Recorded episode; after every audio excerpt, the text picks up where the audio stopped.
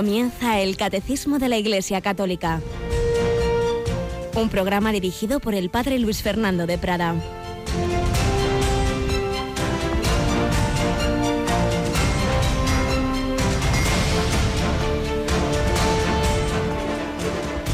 ¿No sabéis que sois templo de Dios y que el Espíritu de Dios habita en vosotros?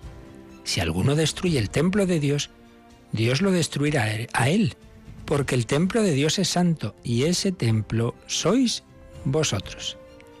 Alabados sean Jesús, María y José. Muy buenos días, muy querida familia de Radio María.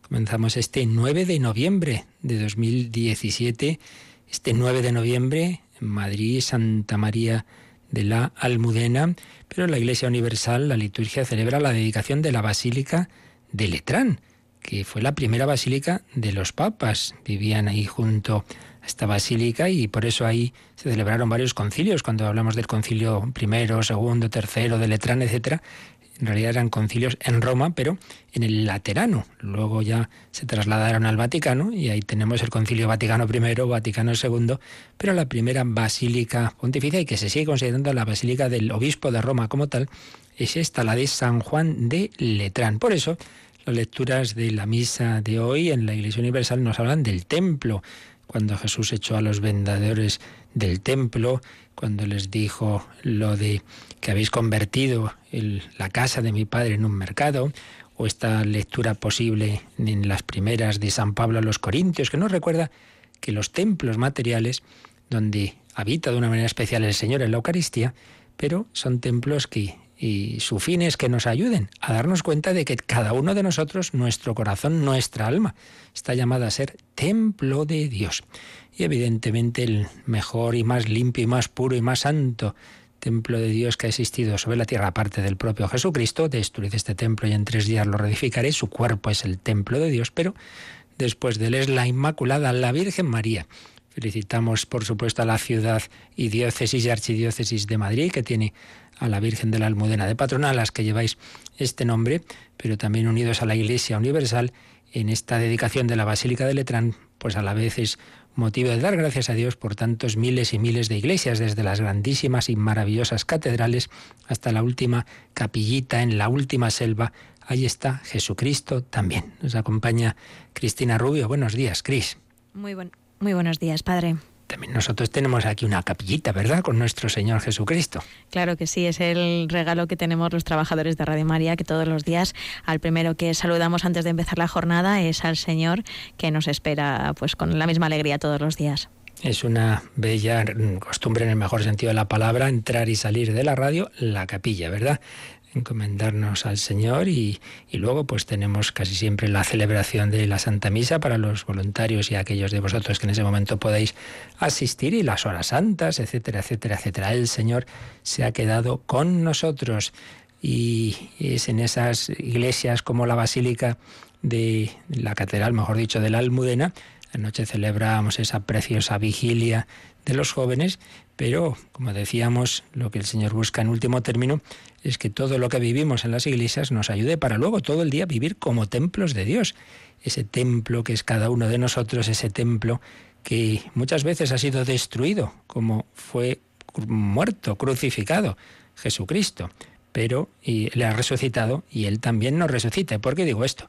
Porque vamos a celebrar, vamos a celebrar este sábado la beatificación de 60 personas que también prefirieron mantenerse fieles a Cristo antes que profanar el templo que tenemos este sábado, Cris. Pues la verdad es que es una celebración preciosa. Son 60 mártires de la familia vicenciana, de bueno, padres paules, hijas de la caridad, que, pues como decía padre, fueron capaces de decir sí hasta el final, derramando su sangre por amor a Jesucristo. La verdad es que un testimonio que nos invita a ser auténticos cada día.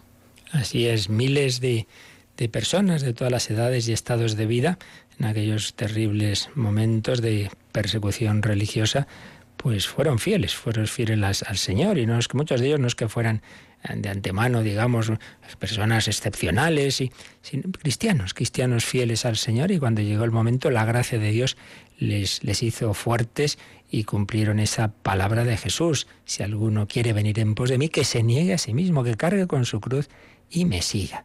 Pues vamos a tener en efecto esos 60 nuevos beatos y serán beatificados en una ceremonia que comenzará a las 11 de la mañana este próximo sábado en el Palacio Vista Alegre Arena y Radio María os llevará esa señal, esas palabras que dirá el cardenal Angelo Amato y sobre todo esa preciosa ceremonia de beatificación. Lo llevará a través de sus ondas. Aprovecho para eh, recordar, insistir en que muchas veces tenemos problemas con las frecuencias. Hay muchas personas que se enfadan con Radio María cuando no funciona una frecuencia como si fuera cosa nuestra, que más quisiéramos que tener frecuencias en toda España, pero algunos todavía se piensan que llega uno ahí con su antena, la pone y ya está. No, hombre, esto es como uno no puede poner una farmacia o un estanco porque le dé la gana.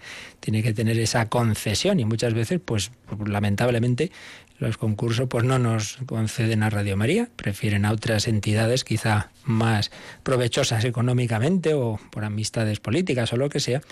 Y lo único que nos queda es que alguien venda esas frecuencias, podamos comprarlas. Bueno, digo todo esto porque estas semanas pasadas ha habido un problema con una de las frecuencias de Madrid y gracias a Dios ayer se pudo reactivar. Eh, en, en fin, en determinadas condiciones, pero aprovecho para decir que el sistema, el sistema que se supone que ya tendría que estarse implantando en toda España y que me temo que por motivos también de intereses económicos se está retrasando mucho, es la, la señal digital. Lo que hicimos en televisión, que pasamos de la televisión tradicional analógica a la televisión digital, ya tendría que estarse haciendo en la radio. Pues nada, de momento solo se existe este sistema, solo está funcionando en Madrid y Barcelona, en las dos grandes ciudades, Madrid capital y Barcelona capital. Entonces lo lo decimos porque en Madrid, por lo, no las localidades circundantes, pero sí lo que es la ciudad como tal, ahí sí que eso es una frecuencia donde no hay problema, donde no hay interferencias y por tanto eh, os aconsejamos que tengáis ese receptor que también se encargó uno en Radio María para tener uno mucho más económico que lo que se puede comprar en cualquier entidad, en cualquier comercio, un receptor de DAB, DAB Plus, nosotros emitimos en ese tipo de frecuencia y eso es lo más seguro.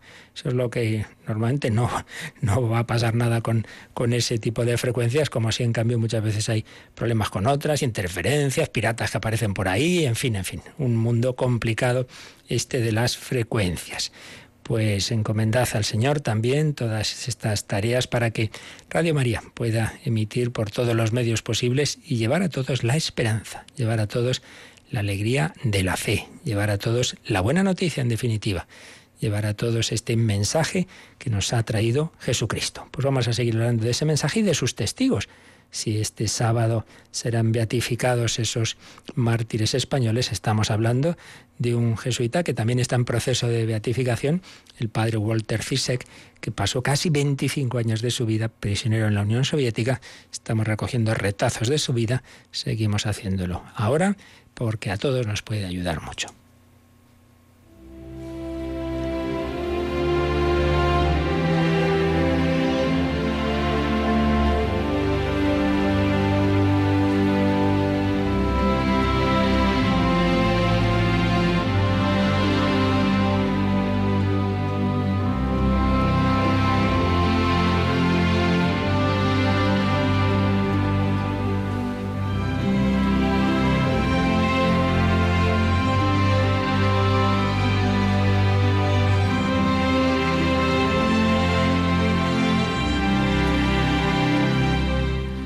Estábamos recogiendo algunas de las reflexiones que hacía y que luego escribió ya en libertad el padre Fisek, eh, Memorias de un jesuita en el Gulag, cuando ya estaba en los campos de trabajos forzados, allí en Siberia, ni más ni menos.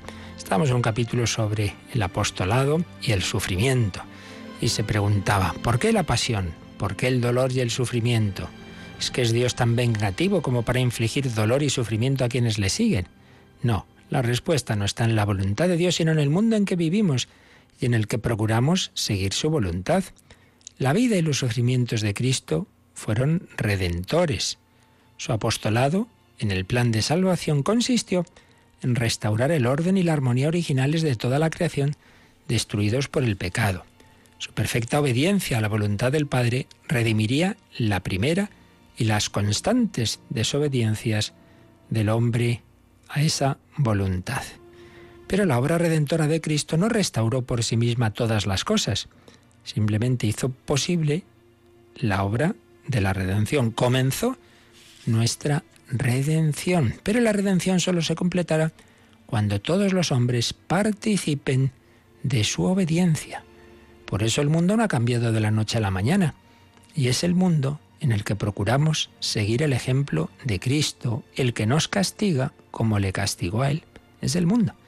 Es el mundo que mató a Cristo, el que mata a los mártires, el que nos persigue si somos fieles a Cristo. No es el Padre, no es Dios quien nos inflige el sufrimiento, sino ese mundo irredento en el que debemos esforzarnos por hacer su voluntad.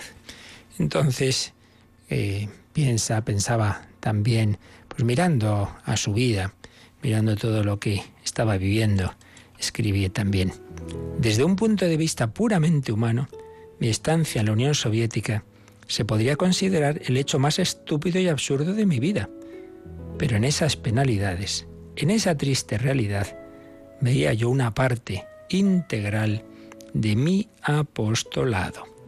Durante los cinco años de interrogatorios, el dolor y los sufrimientos espirituales se intensificaron más aún que los físicos. Más tarde, en los campos de trabajos forzados, volvió a resultarme más fácil situar los males y los dolores, los sufrimientos, limitaciones y desaliento dentro del contexto del apostolado. Fue entonces cuando reflexioné sobre la nimiedad de mis esfuerzos por salvar las almas si los consideraba al margen de la voluntad de Dios. La idea de que actos que carecían de valor en sí mismos podían ser redentores, que podían servir para extender su reino en la tierra si se realizaban obedeciendo su voluntad, me animaba a trabajar todavía más para lograr una comunión aún mayor con Dios y con su voluntad.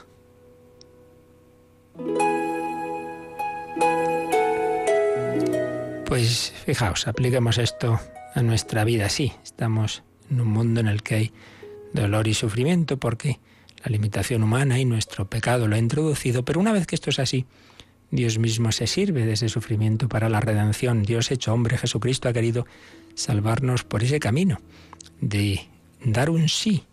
Ese hombre, Cristo Jesús, cabeza de la humanidad, da un sí en obediencia y en amor al Padre, un sí que repara todos nuestros noes.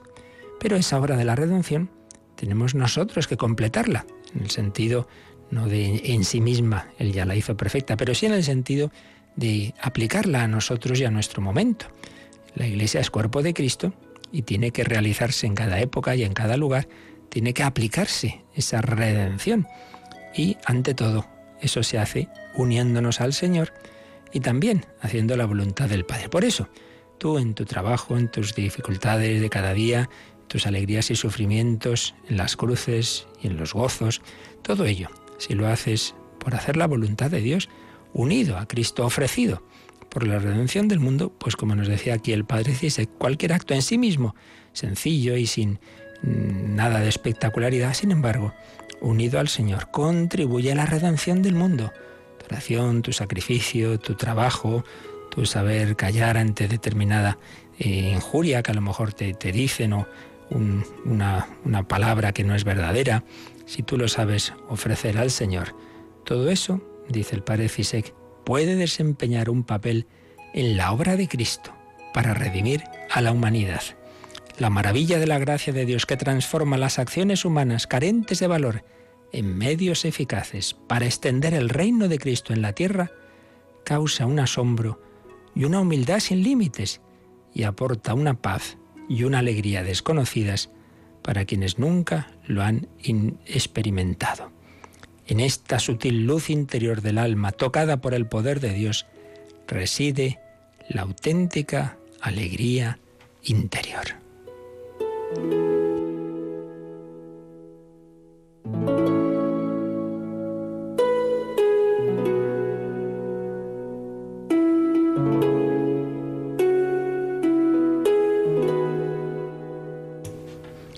Vivamos en esa paz y en esa alegría interior.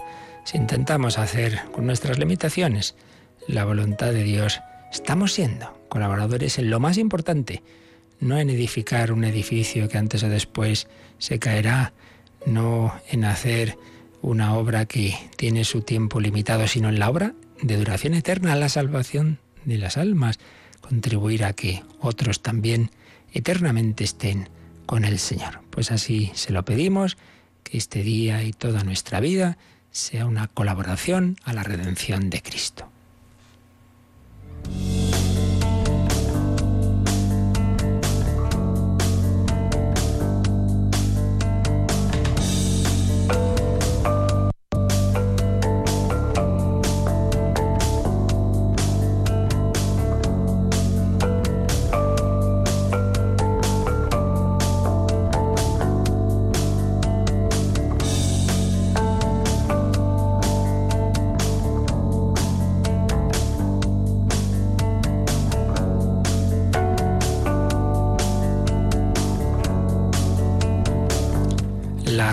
De Cristo, el Hijo de Dios, que se hizo hombre, que se encarnó por obra del Espíritu Santo en el seno de María Virgen, y ese punto central de la historia que fue preparado en toda la etapa anterior, en toda esa historia de la salvación que llamamos Antiguo Testamento, el pueblo de Dios de Israel, todo eso estamos viendo cómo fue preparado por el Espíritu Santo. Estamos en esa tercera parte del credo que nos habla del Espíritu Santo y de lo que ha hecho, hace y seguirá haciendo en la obra salvadora. Él habló por los profetas, decimos en el credo, y él actuó en esos momentos centrales de, la encarnación. Estábamos viendo en concreto, pues el último de los profetas, el precursor, el puente entre el Antiguo y el Nuevo Testamento, Juan el Bautista, lleno del Espíritu Santo desde el seno de su madre, por la visitación de María a Isabel. Juan, precursor, profeta y bautista.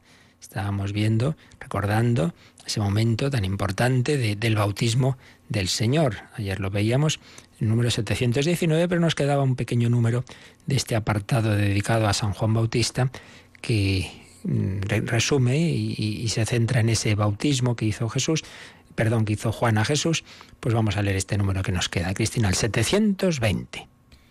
En fin, con Juan Bautista el Espíritu Santo inaugura, prefigurándolo, lo que realizará con y en Cristo, volver a dar al hombre la semejanza divina. El bautismo de Juan era para el arrepentimiento, el del agua y del Espíritu será un nuevo nacimiento. Pues un número breve, pero con unas ideas muy bellas, sobre todo primero que se nos dice, eh, ha ido hablando de Juan Bautista, está dedicándole varios números, ha recordado los textos bíblicos sobre él, todo lo vimos en los días anteriores, y entonces termina diciendo esto, en fin, con Juan Bautista, el Espíritu Santo inaugura, prefigurándolo, lo que realizará después con Cristo. Inaugura lo que realizará con y en Cristo. ¿El qué? Volver a dar al hombre la semejanza divina. Poner la palabra semejanza entre comillas. ¿Qué quiere decir esto? Pues tenemos que recordar aquella famosísima expresión del Génesis, una de las expresiones que más tinta ha hecho correr a lo largo de, de siglos y siglos y milenios. Dios creó al hombre a su imagen y semejanza. A su imagen y semejanza. Todo lo que existe de alguna manera refleja a Dios, porque Dios no puede hacer nada que no sea de alguna manera reflejo suyo, al menos reflejo de su ser. Dios es, Dios es Dios existe siempre. Bueno, pues lo que Él crea tiene algo de ser. Una existencia limitada, una existencia temporal, pero se parece a Dios por lo menos en el ser. Pero luego, pues todo, todo, toda criatura algo más refleja. Por ejemplo, una roca que refleja, bueno, pues la estabilidad, la firmeza de Dios. Y podemos ir mirando, pues, los distintos elementos de la naturaleza, pues la belleza de, de, una flor, pues refleja la belleza un poquito, la belleza de Dios, o esa águila que, que vuela majestuosa, refleja esa, esa altura, digamos, de Dios el Altísimo, en fin, eh, todo de alguna manera refleja algo de Dios. Pero, pero, sobre todo es cuando llega el hombre, cuando el reflejo es mucho mayor y cuando la escritura dice que Dios lo creó a su imagen y semejanza. O sea, que el hombre se parece mucho más a Dios que cualquier otra criatura material. Naturalmente están también y antes habían sido creados los ángeles, espíritus puros, obviamente, también imagen y semejanza de Dios. Pero ahora nos centramos en el hombre. Dios creó al hombre a su imagen y semejanza. Cuando vimos la creación, explicamos detalladamente que esa imagen y semejanza, mm, la reflexión teológica ha visto que se refiere a bastantes aspectos. El espíritu, el dominio sobre la creación, la inteligencia y la voluntad, la vida en común, eh, hombre y mujer, ambos unidos reflejan a Dios, la familia, en fin, esto ya lo vimos. Pero ¿qué ocurre?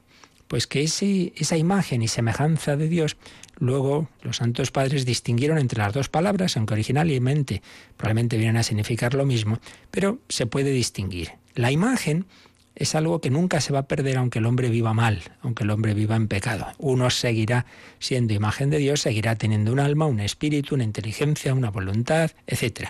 Pero en cambio, distinguían los santos padres esa imagen que no se pierde de la semejanza que se refiere ya a cuando uno con sus acciones se va pareciendo más a Dios.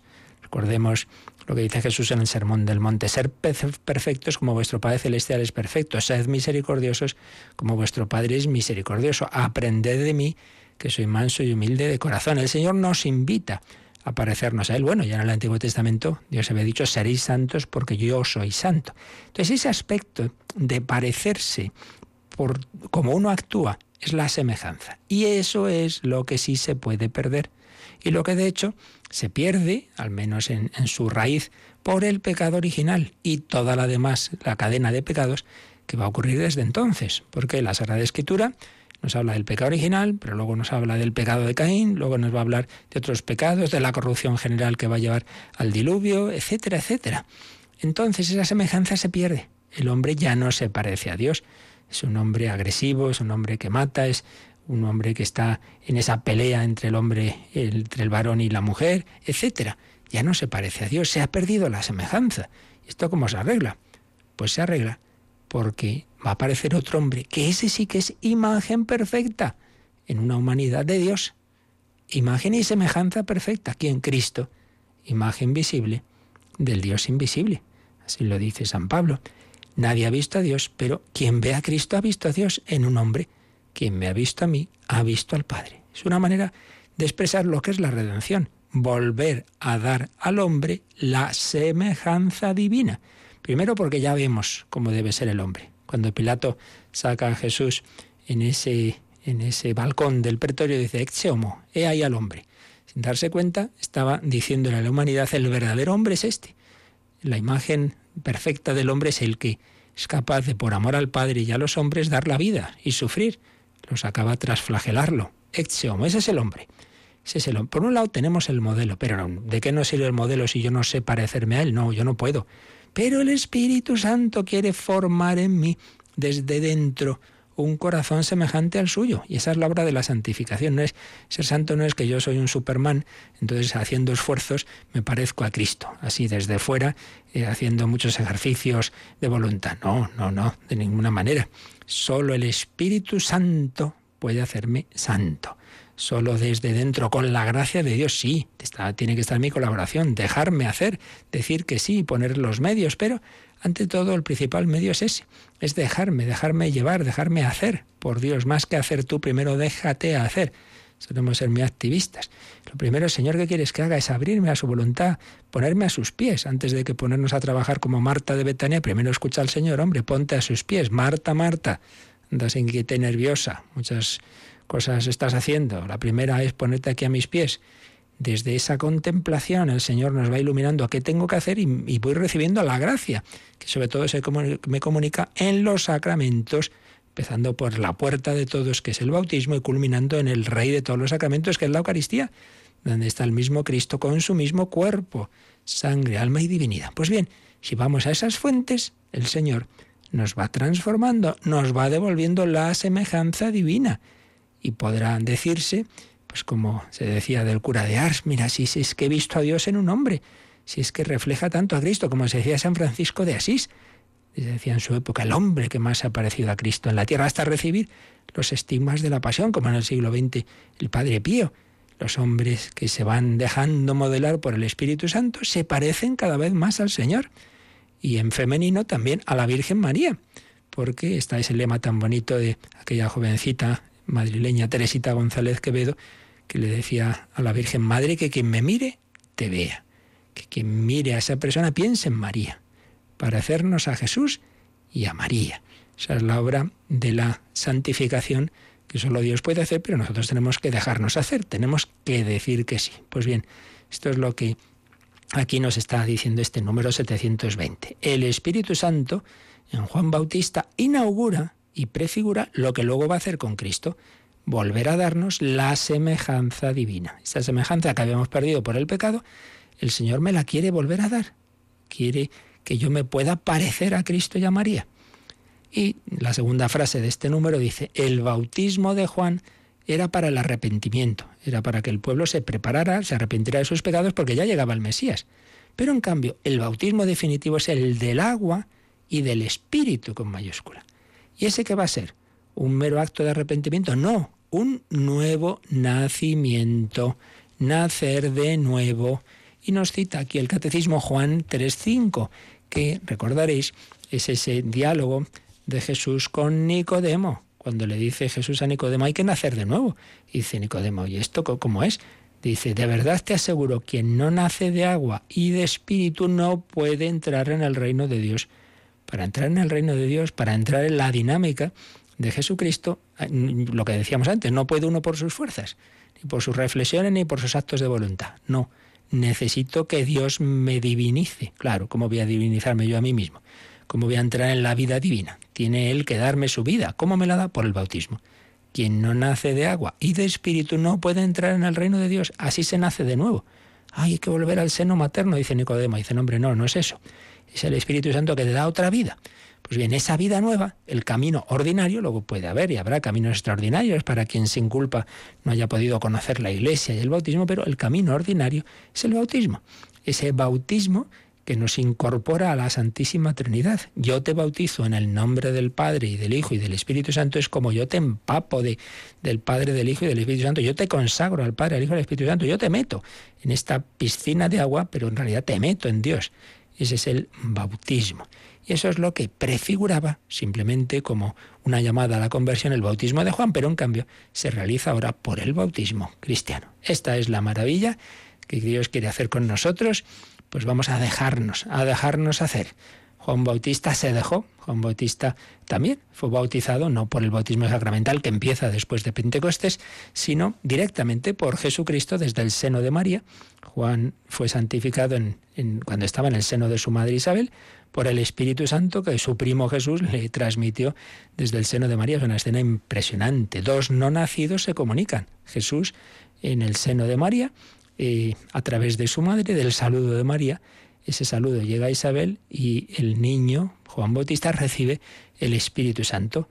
Desde ese momento, lleno del Espíritu Santo, va a ser un hombre realmente movido por el Espíritu Santo, con ese fuego, ese fuego que ya había movido a profetas como Elías, le va a llevar a Juan Bautista al desierto ya de mayor y luego a anunciar a Cristo y luego a dar la vida por él. Qué maravilla. Pues vamos a pedir también nosotros ese fuego del Espíritu Santo. Hoy nosotros tenemos que ser también profetas en ese sentido, de anunciar a Cristo, de dar testimonio de Él. Por eso, si vosotros no ardéis, si nosotros cristianos no ardemos, si no nos dejamos mover por el Espíritu Santo, ¿quién anunciará a los hombres que su vida tiene solución, que puede nacer de nuevo?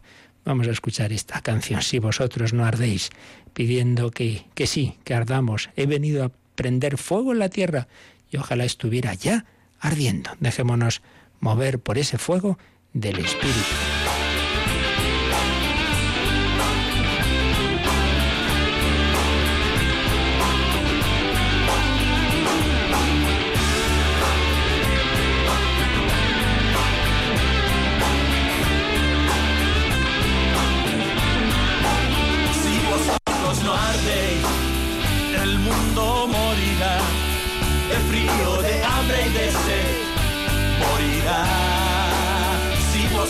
No ardéis, el mundo morirá, de frío, de hambre y de sed, morirá.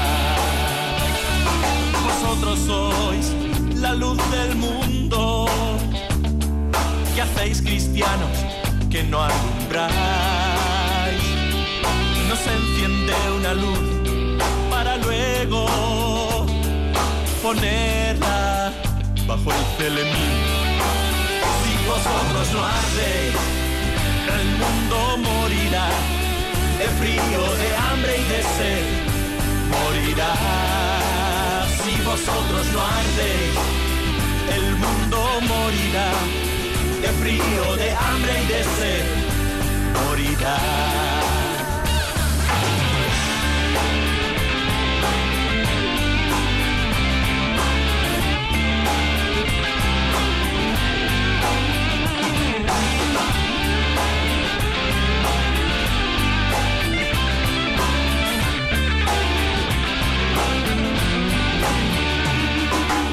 Vosotros camináis por el único camino, vosotros conocisteis la verdad. Vosotros que bebéis del agua de la vida, que hacéis cristianos que no alumbráis. No se enciende una luz para luego ponerla bajo el telemín no se enciende una luz para luego ponerla bajo el telemín. Si vosotros no ardéis, el mundo morirá de frío, de hambre y de sed. Morirá si vosotros no ardéis, el mundo morirá de frío, de hambre y de sed. Morirá si vosotros no el mundo morirá de frío, de hambre y de sed. Morirá si vosotros no el mundo morirá.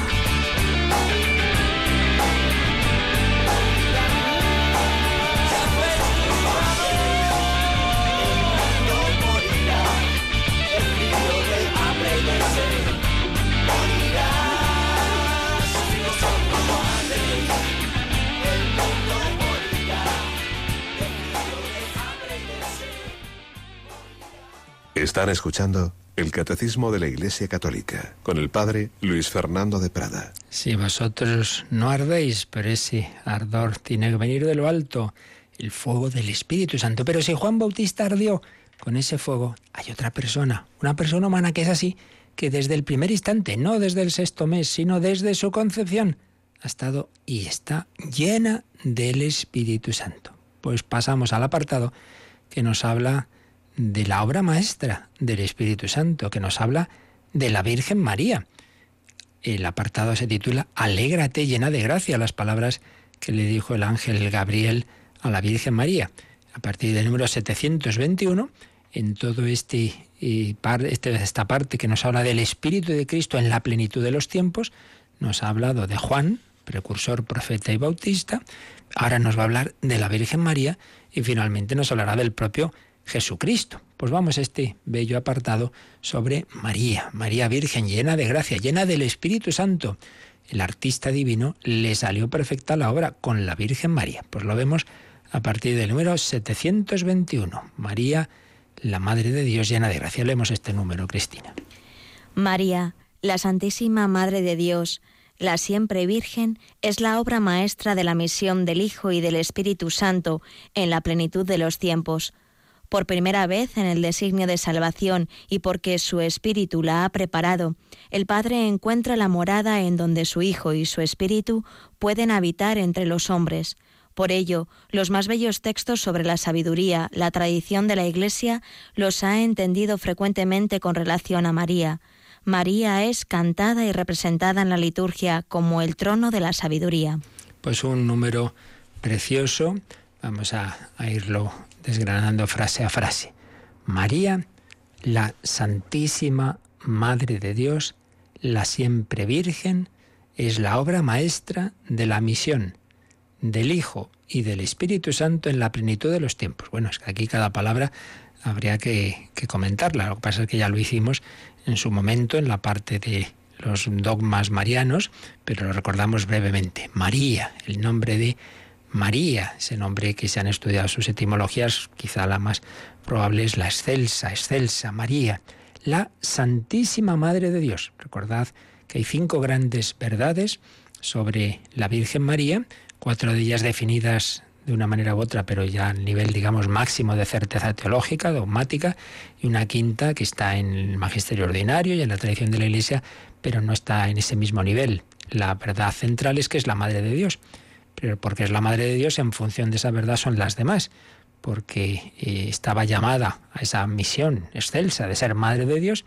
pues fue concebida sin pecado, la Inmaculada Concepción, el Señor puso en su corazón esa llamada a un amor virginal, María siempre virgen, porque fue la Madre de Dios, no iba a corromperse su cuerpo, asunta a los cielos. Madre de Dios, Inmaculada, siempre virgen, asunta a los cielos. Esas cuatro verdades son de fe y una quinta que tiene distintos matices, corredentora, medianera de todas las gracias, madre de la Iglesia, madre de cada uno de nosotros y tantas advocaciones, todas ellas se refieren a la relación de María con nosotros, de María con la Iglesia y de María con el cristiano. Eso está en la evidentemente en la escritura y la tradición de la Iglesia es una verdad, pero no ha llegado a ser, digamos, precisada con esa finura teológica de cuando se define un dogma. Cinco verdades. Entonces aquí en las expresiones, pues ya se nos ha, con que habla de la Virgen, se nos ha recordado varias de ellas. María, la Santísima, la Inmaculada no simplemente es que no tuvo pecado original, sino que, que, que, está llena de toda gracia y virtud. La Santísima Madre de Dios, el dogma principal, la siempre Virgen, Virgen antes del parto, en el parto y después del parto. Es la obra maestra de la misión del Hijo y del Espíritu Santo en la plenitud de los tiempos. Recordemos todo este apartado, estábamos viendo cómo mm, el Padre Eterno pues nos ha enviado dos misioneros a la tierra. ¿Cuáles son esos misioneros? Su Hijo, hecho hombre, y el Espíritu Santo. Claro, ante todo al que vemos es a su Hijo porque es hecho hombre. Por eso lo, pues es el centro de, de nuestra fe y podemos adorar a ese niño Jesús, a ese joven, a ese crucificado, porque se nos lo ha puesto fácil. ¿Cómo se puede amar a un Dios que es espíritu? Bueno, pues míralo, en ese Jesús que está en esa cruz que puedes besar, el primer misionero. Pero con el Hijo viene el Espíritu Santo. No creeríamos en el Hijo si no nos tocara por dentro el Espíritu Santo. El Padre nos ha enviado al Hijo, el Padre del Hijo nos ha enviado al Espíritu Santo.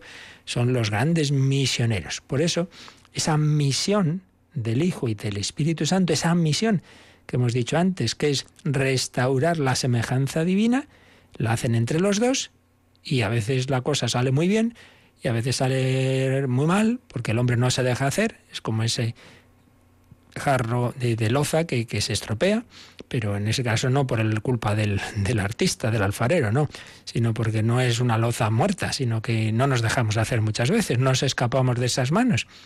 A veces sale muy mal, a veces regular, y hay que volverla a rehacer, y hay que luego arreglarla en el purgatorio, pero a veces sale maravillosa y son los santos y a veces sale súper, súper, súper ultra bien. Y ese es el caso de la Virgen María. Por eso dices la obra maestra de la misión del Hijo y del Espíritu Santo. Por un lado, porque les han, le han dado más gracias que a nadie, claro, porque también tenía una misión más alta que nadie. Nadie estamos llamados a ser madre de Dios estrictamente más que ella. Entonces, en proporción a la misión que Dios da a cada uno, da también unas gracias. A María la dado más que a nadie, obvio. Pero también es verdad que María, con esa misma gracia, ha respondido mejor que nadie.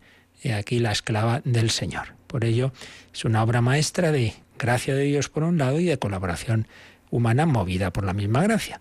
La obra maestra de la misión del Hijo y del Espíritu Santo en la plenitud de los tiempos. Antes era la preparación, de la que hablamos, toda la, la etapa anterior, Antiguo Testamento, pero llega la plenitud de los tiempos. Y ahí llega la obra maestra. Juan Bautista ya apuntaba maneras, pero no es lo mismo, ni, ni de lejos.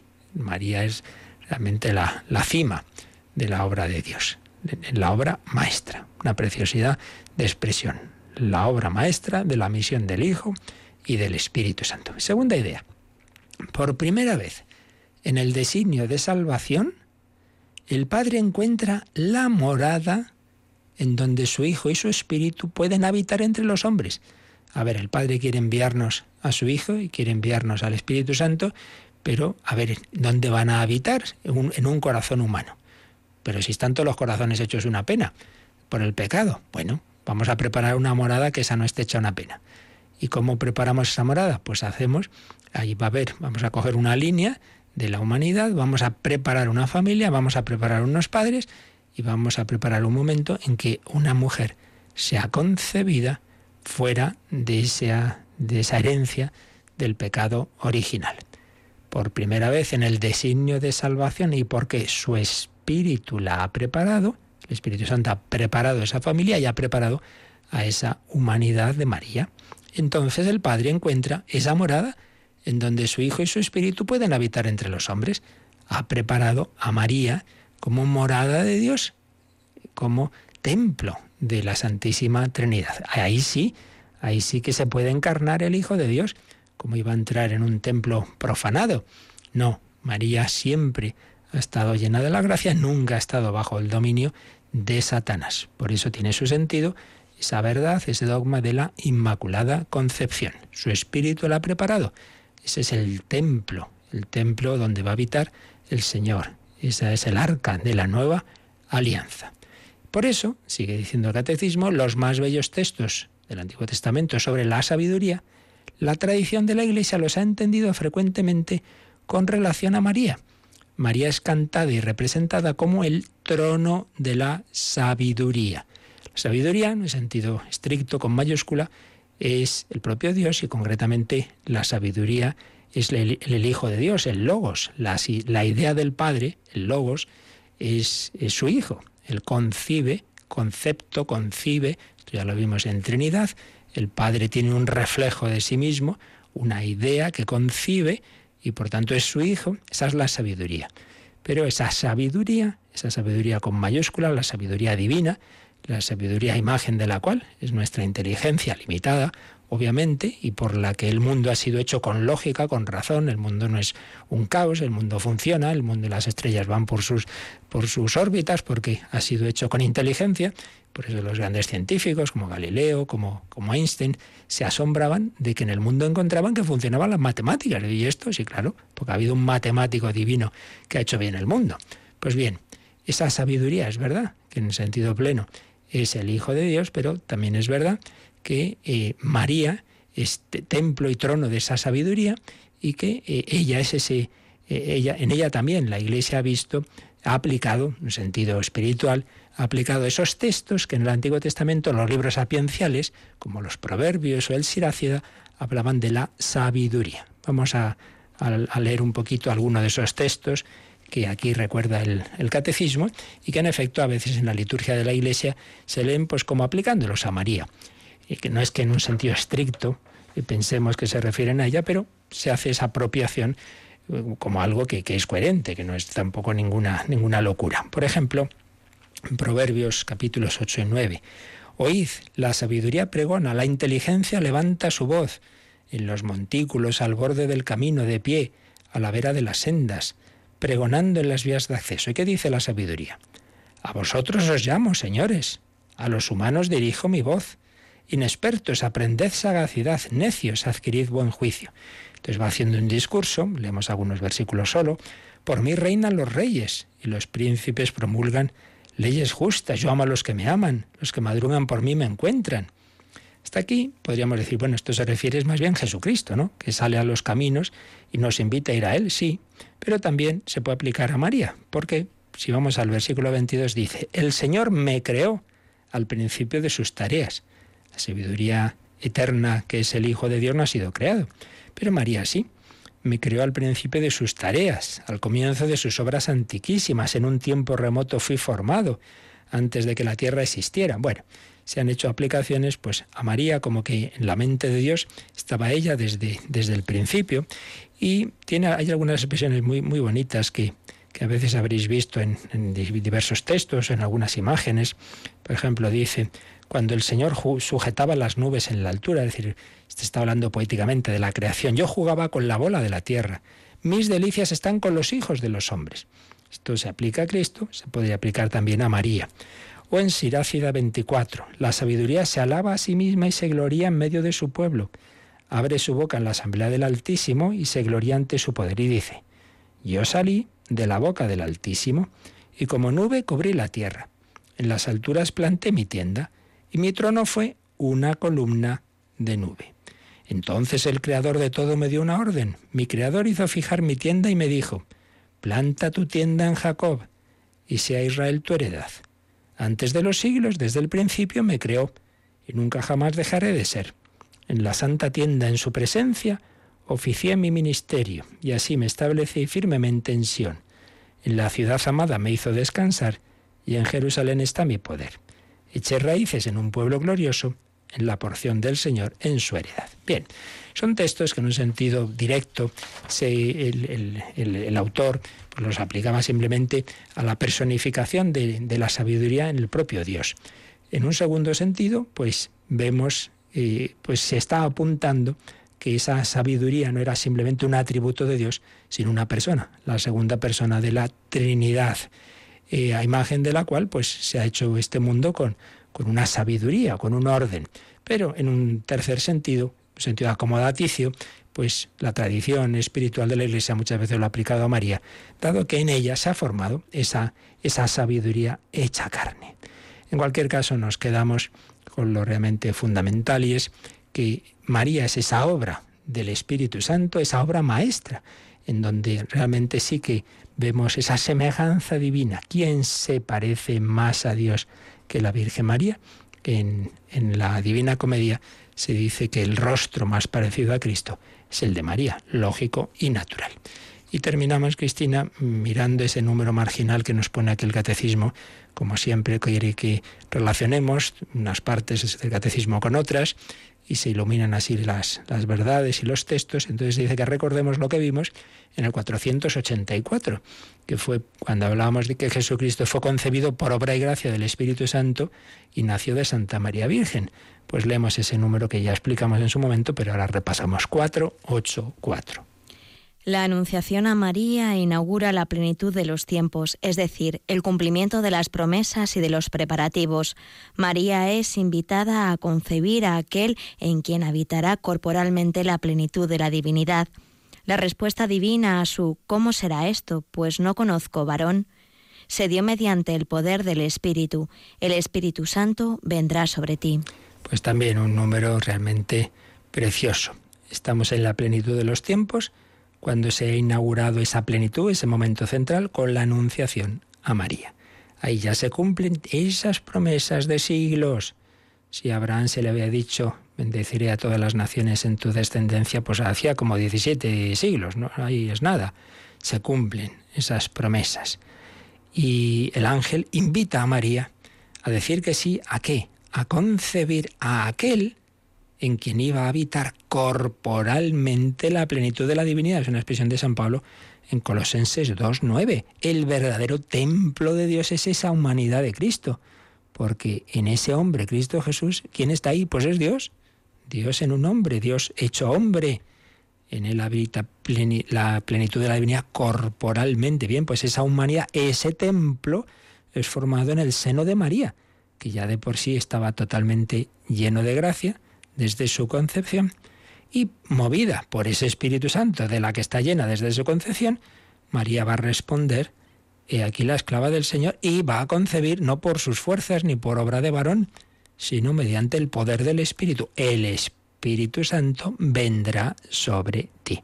Pues bien, lo que se hizo en María, de esa manera extraordinaria, en su medida, se quiere hacer en nosotros. ¿Por qué? Fijaos en esto, esto es muy importante y con ello terminamos si el ángel le dio a María esa vocación, también cada uno de nosotros tenemos una misión en la iglesia, hay una vocación, y en toda vocación, en definitiva, es primero que acojamos a Cristo en nuestra vida, que le dejemos encarnarse, no será de esa manera física como María, pero sí en el sentido de que mueva nuestra vida. Por eso San Pablo dirá, no soy yo quien vive, es Cristo quien vive en mí. Déjate mover, deja que Cristo se forme en ti. Él entra en ti por la oración, por la palabra de Dios, por los sacramentos, deja que se forme en ti. Entonces, si Él se va formando en ti, también el Señor actuará a través de ti en este mundo. Entonces tú también te irás pareciendo a Dios, también serás templo de Dios, también serás imagen de Cristo, presencia de Cristo, presencia de Cristo en medio del mundo. que quien te mire vea a Jesús y vea a María. Todo esto se lo pedimos al Señor, se lo pedimos al Espíritu Santo por medio de su esposa, medianera de todas las gracias. Ven Espíritu Santo, ven por medio de María. Pues lo pedimos y como siempre si tenéis ahora alguna consulta por correo o por teléfono, tenemos unos minutitos para ello.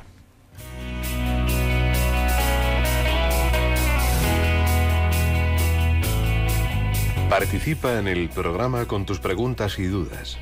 Llama al 91 005 9419. 91 005 9419. También puedes escribir un mail a catecismo arroba radiomaria.es. Catecismo arroba radiomaria.es.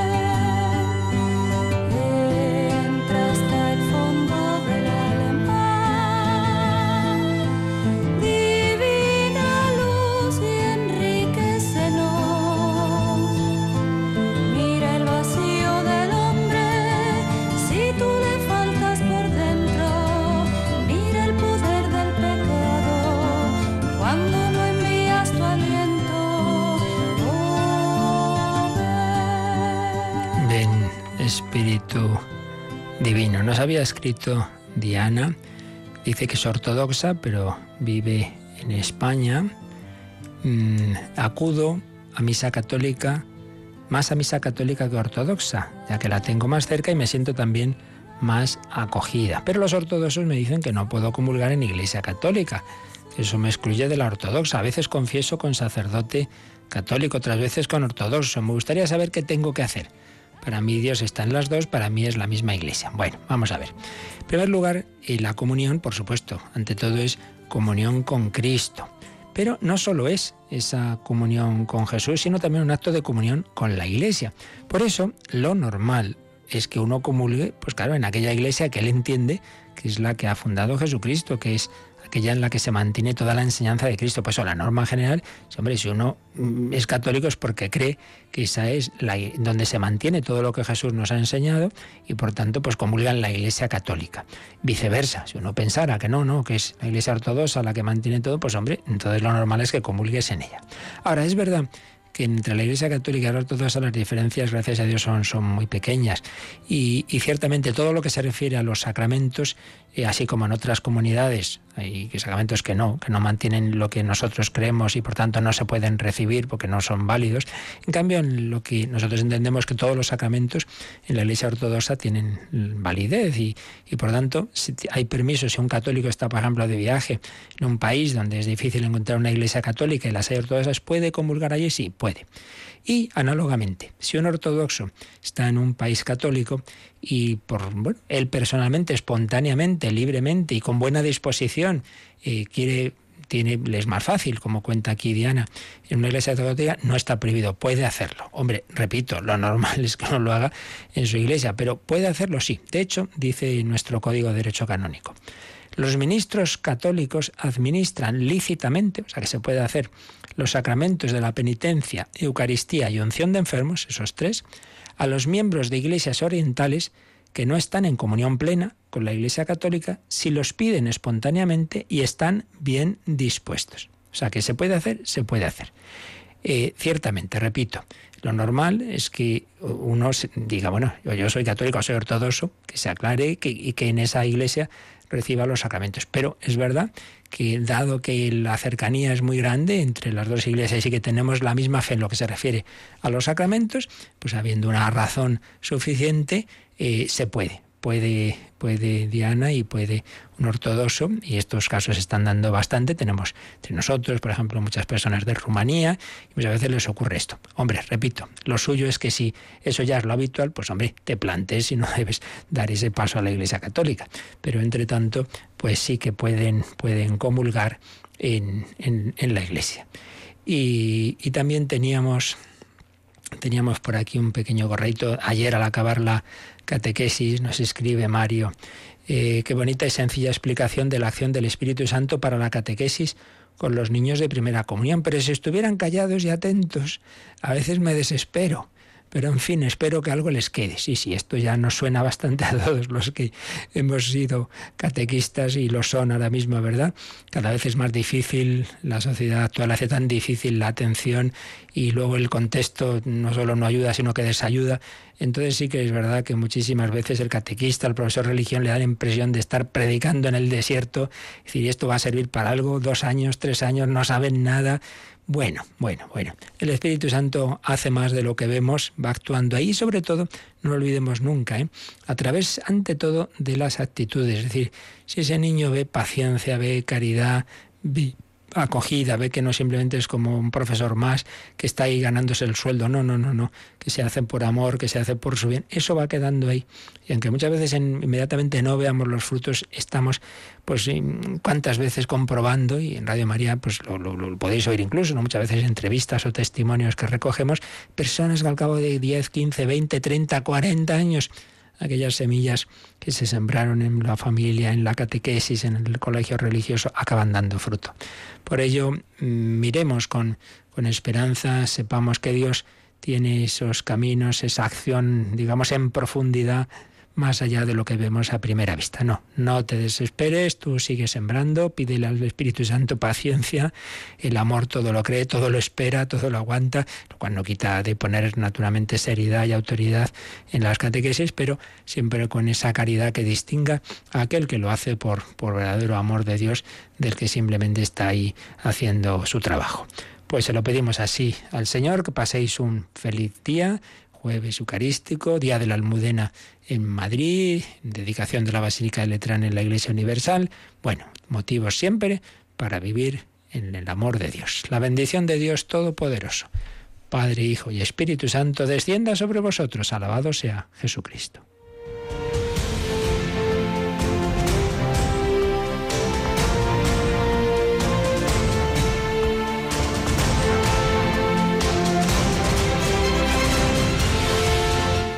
Han escuchado en Radio María el Catecismo de la Iglesia Católica. Un programa dirigido por el Padre Luis Fernando de Prada.